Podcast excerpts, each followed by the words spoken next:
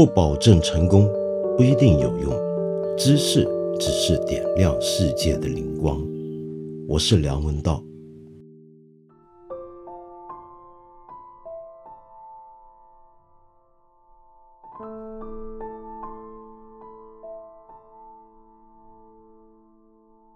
我在香港，窗外车水马龙。但是在我的房间里面，我却忽然想起了二十多或者几乎快要三十年前的往事。那个时候我还在读大学。说到从大学到研究生那八年的时光，大概是我目前为止最快乐、最自由的那段时间了。很多我们的朋友都留言问我一些关于在学校里面的问题，比如说他们学校里面的生活该怎么过，该做些什么等等。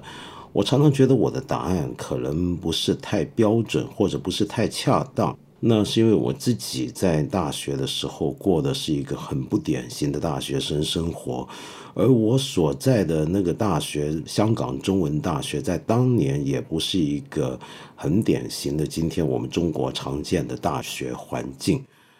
那个时候，我是一个典型意义下的坏孩子、坏学生，常常不上课。我最高纪录是有一整年几乎只上过三节课。真的只是三节课，也就是说，我几乎所有的课都逃掉了，连那种必须要上的小组分组讨论的导修课都不上。那么，所以那一年的成绩糟糕到一个程度，是学校出信警告说，下一年的上学期再是这个样子的话，就要赶我出校了。而那个时候呢，我在干什么呢？不上学是挂着玩吗？不是的，其实我是读书。我很多时候呢都是晚上就去图书馆看书，到图书馆打烊了，比如说十点钟关门，那我就回宿舍继续看书，或者跟宿舍里面同学聊天。然后夜深的时候，大家也都睡了，我继续看，看到天亮。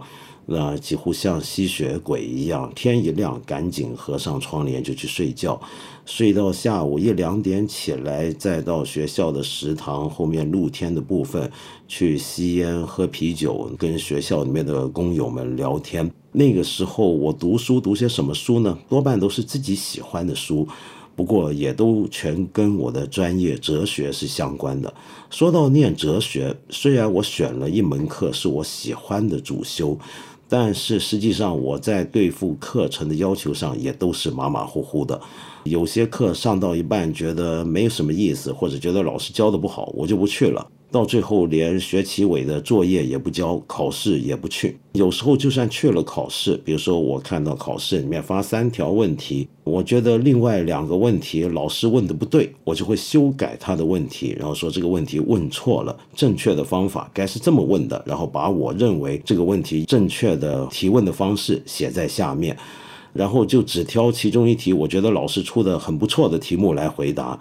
然后那个时候呢，很奇怪，这老师居然也特别宽容，在这个情况底下，居然还有分，而且还合格，太古怪了。那有些时候呢，上一些老师的课上的非常满意，然后选了一个题目来教论文，但是我自己觉得要处理这个题目太过困难，于是我跟老师申请说，这学期呢，你就这个课就给我零分吧。那我反正之后呢，我还会交功课给你，因为我读书不是为了求分数，是要求学问的。那么果然过了一两年之后呢，我还真交了一份论文给当时授课的老师，而当年那个课当然那个分数是零分了。难得这个老师居然还认真的写了好几页的意见给回我，那么觉得我这篇论文写的不错，说要是早一年多交的话，那肯定拿到了最高分的，等等等等。那么到了最后，我这种学生这种成绩，肯定毕业的时候是遇到很大困难，仅仅是勉强毕业三级荣誉。我居然还想考研，那么隔了一年回去学校考研的时候呢，这个成绩根本是过不了的。那必须要学校的系主任跟文学院院长要开会特批，他们呢就把我叫过去，给我一个特别的面试。那几个老师呢，其实对我都相当不错。回想起来，因为那时候我态度非常嚣张。我记得我们文学院院长针对我想做的研究题目提了一些问题，那我觉得他外行，我还拿来挖苦他，嘲笑了他一番，当着面这么做。那么其他在场的几个学校的高层听了也就笑了，没什么。后来也就取录了我，这真是非常奇怪。那个时候学校的老师啊，很奇怪。对我们学生好像特别宠爱，甚至我念的中文大学里面是走英式的学院制，我念的崇基学院的院长是个神学家，是个宗教学者，人特别好，叫沈轩仁教授。有时候呢，我们恶作剧，拿一些很幼稚的玩具水枪，里面装着一些那种墨水啊，那个墨水其实喷一会呢，那个黑色就会淡掉，但他不晓得，我往他身上喷，院长小心看枪。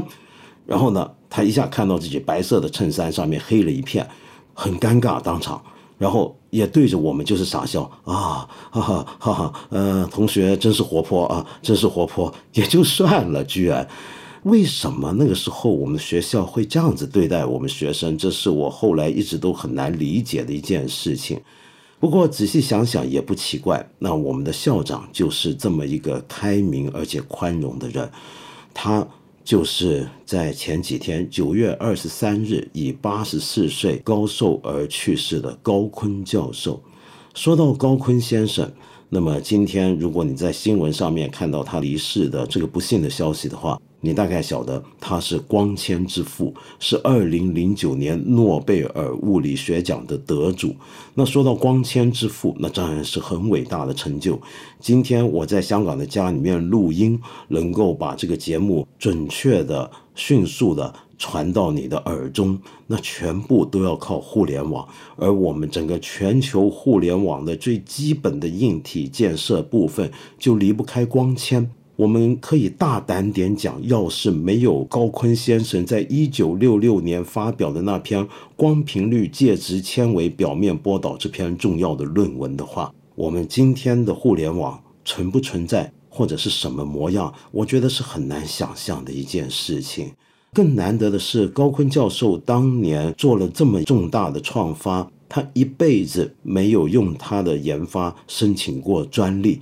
那么后来呢？曾经有媒体记者采访他，问他后不后悔，就说当年没有申请专利，如果申请专利，那他今天就不晓得该发到什么程度了。他的回答是：我没有后悔，也没有怨言。如果世事以金钱为重，我告诉你，今天一定不会有光纤技术成果。那事实上，他到晚年，在他神志还清醒的时候，他一直有个心愿，就是全世界都能够逐渐降低光纤通讯的成本，让全世界七十亿人都能够免费的上网，那就好了。他就是这样的一个人。那么，但是。对我们当年念书的那群学生，我在念书的年代，正好是他在香港中文大学担任校长的时期。我们并不晓得他的创发、他的研究会对我们带来怎么样的影响。我不太理解他做的光纤是怎么回事儿。同样的，我也不知道他在学术界有多了不起的成就。更加不知道他那种高风亮节、纯粹为了学术而献身的精神。我们只知道他是一个永远看起来乐呵呵、很慈祥，常常被我们开玩笑，甚至被我们戏弄的一个很可敬的长者。只不过当年大概我们不觉得他可敬。你比如说，有时候我在路上遇见他，我那时候做事真是太幼稚了。比如说我揉一团纸张，那么丢另一个同学，然后跟着呢就跟校长，你看有人乱丢垃圾啊。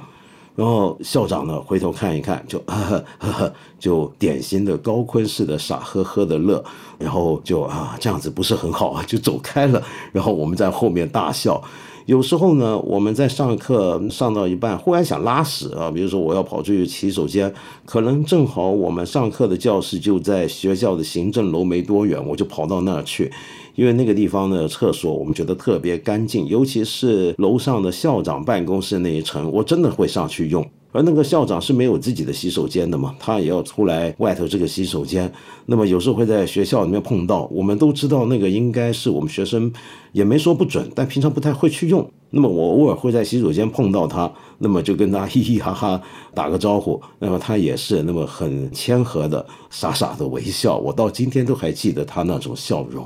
关于我这个老校长，我以前曾经写过一篇文章回忆他。但是其实我的老同学，我的同届的同学，也是念哲学的，现在香港中文大学政治系的教授周宝松，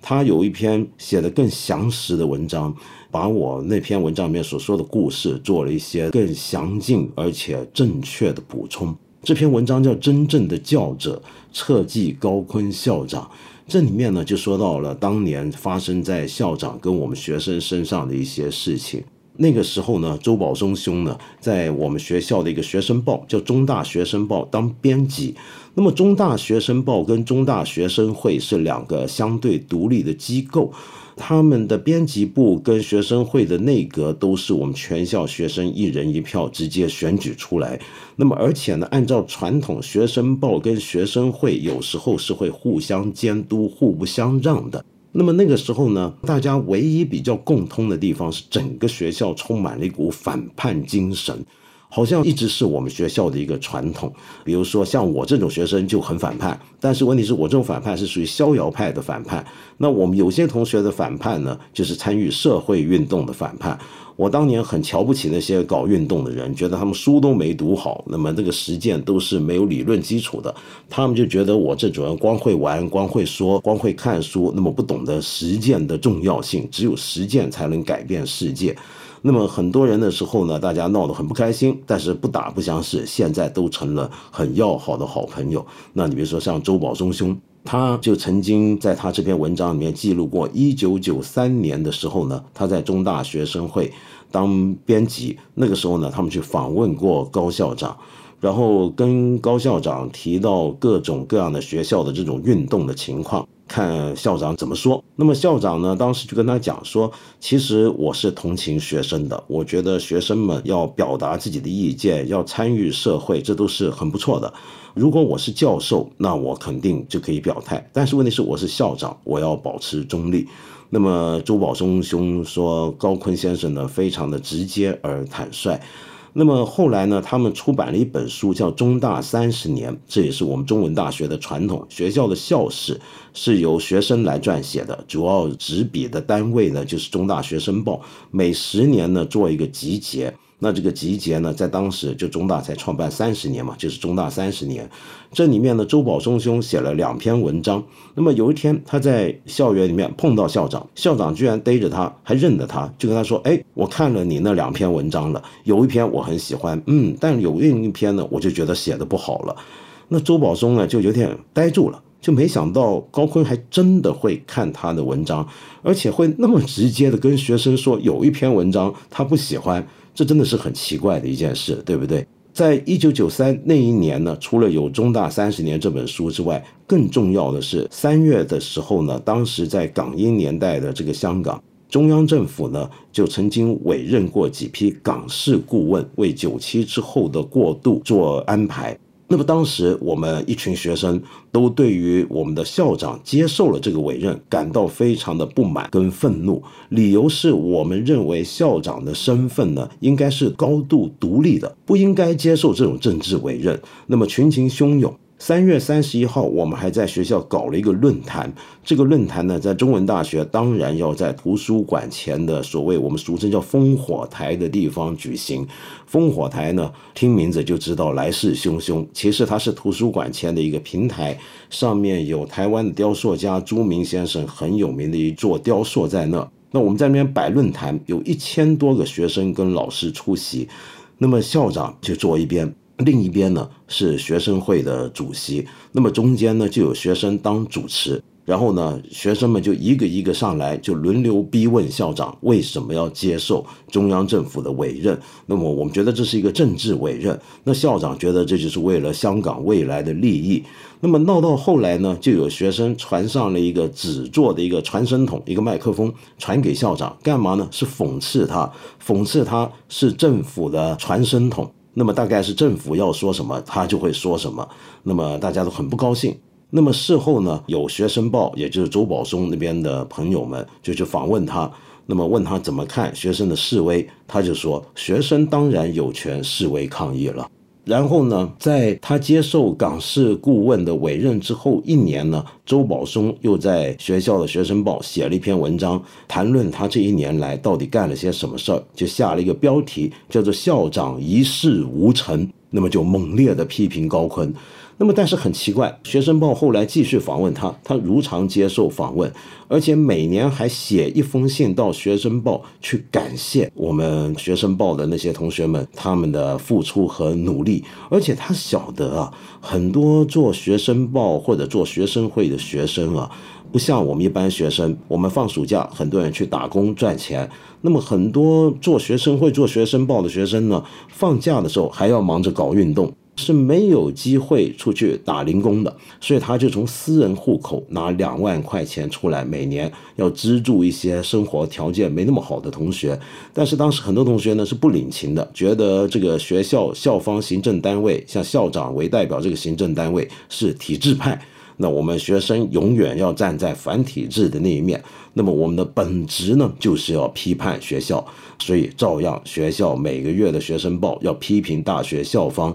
原来高校长啊，他不只看过，而且他会要他的下属们把这些评论呢、批评呢收集起来、影印起来，分发给被批评到的各个学院或者各个行政部门，让他们做一些检讨，看看学生的说法有没有道理。好，接下来就是一次更严重的事故了，那就是一九九三年的十一月十三日，我们学校呢是每隔三年有一场开放日，就是欢迎全香港的公众。都可以来中文大学参观，那么我们学校就会做出很多的展示，告诉全香港人这三年我们学校到底干了些什么，那么好让大家明白纳税人的钱毕竟没有白花。那既然要达到这样的效果，那很难免的，学校里面呢就要做出很多尽量标榜学校事迹的展览跟陈示。那么当时呢，在这个开放日的典礼上面啊，当天有个典礼，很多的重要的贵宾啊，港英政府的高官啊、名流啊、香港的富商都来了。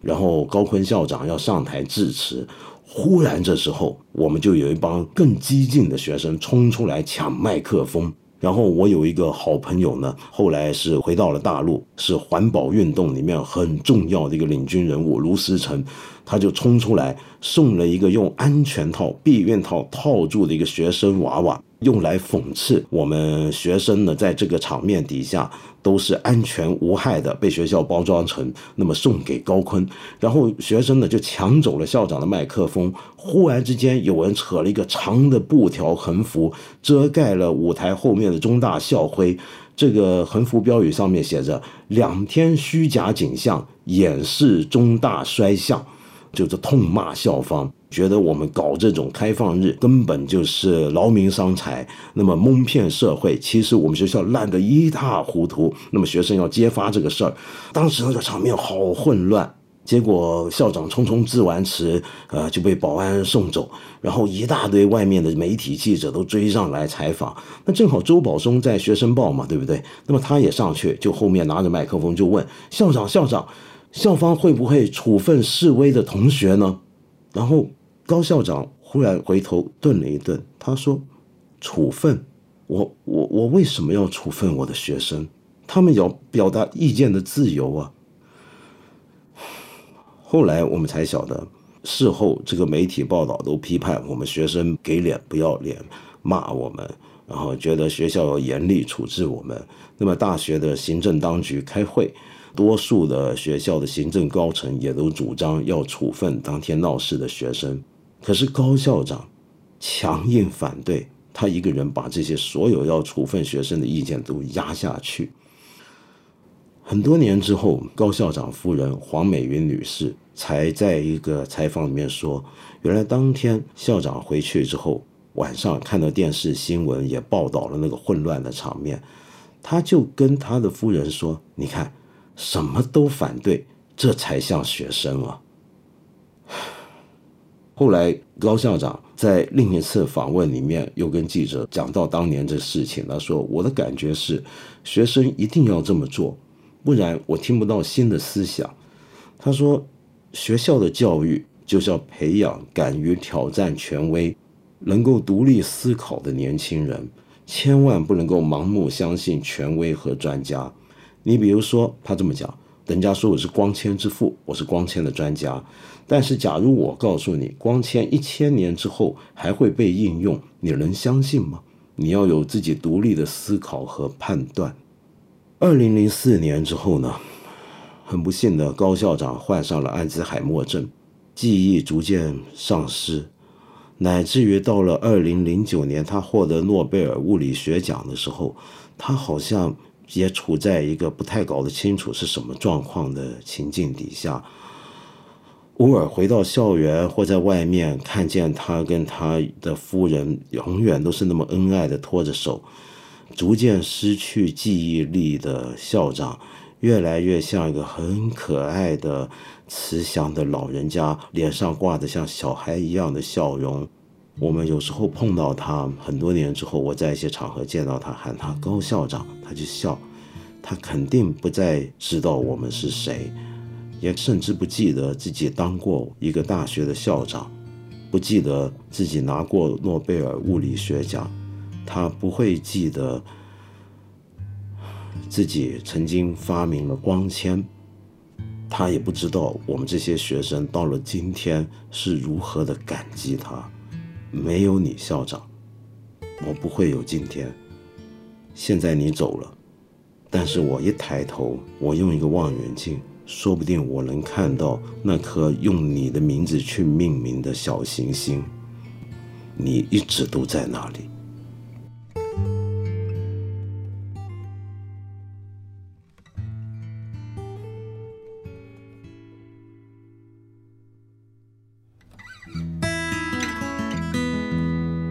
我今天想回应一个叫做小思的朋友，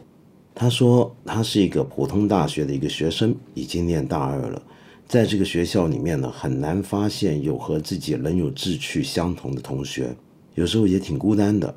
你是一个爱安静的，不怎么喜欢打游戏的人，但是身边的人呢，却都是和你相反类型的人，所以你想问我怎么解决自己和周边环境格格不入这个问题？嗯，坦白的说，我没有资格回答你，因为我在念书的时候，从小到大，我都知道自己跟身边的同学有着不太一样的兴趣。我喜欢看一些我的同学不看的书，喜欢研究搞一些我的同学不关心的课题，但是我好像从来没有一种跟他们格格不入的感觉。相反的，我跟大家的关系都还处得不错。大家玩什么，我也会跟着去玩。我总会找到时间留给自己，所以我不能够切身体会你所说的这种感受。但是我自己觉得，一个大学作为一个社会的预备跟缩影，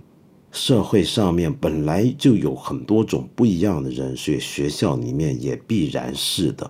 那假如你今天在学校找不到志趣相投的人，我不敢说是不是你以后可能也会遇到同样的情况，那该怎么办呢？这是大学，对不对？大学之所以这么大，就在于它能够容纳不同的想法、不同的意见以及不同的人。我们没有必要强求自己要跟别人打成一片，没有必要要求自己要爱上其他人都在爱的东西。因为这个社会也不必要去这么要求我们，那所以你今天在这个社会的缩影学校里面，你可以安心的做你自己要做的事情，你不用特别困惑，不用特别觉得这是个问题。有时候你之所以觉得这个是个问题，那是因为大家都告诉你你要合群而不合群是个问题。假如你把这个念头甩到一边去，放开了。你就做你自己要做的事情，说不定你反而会放松下来。有一天，你有可能你会发现，原来你的同学也有一些人是跟你有可以沟通的地方的。而你今天觉得他们在做的一些事情，你以为很无聊，你多了解点，你发现，哎，说不定你也是能够换一种角度去欣赏的。那万一连这种机会都没有，那你就安心的、安稳的。走自己继续要走的路就是了。我们八分这个节目每星期三、每星期五都会在看理想 APP 和看理想微信公众号同步更新。欢迎你给我留言，提出你的问题或者建议。我们今天就先聊到这里了，下期节目再接着谈。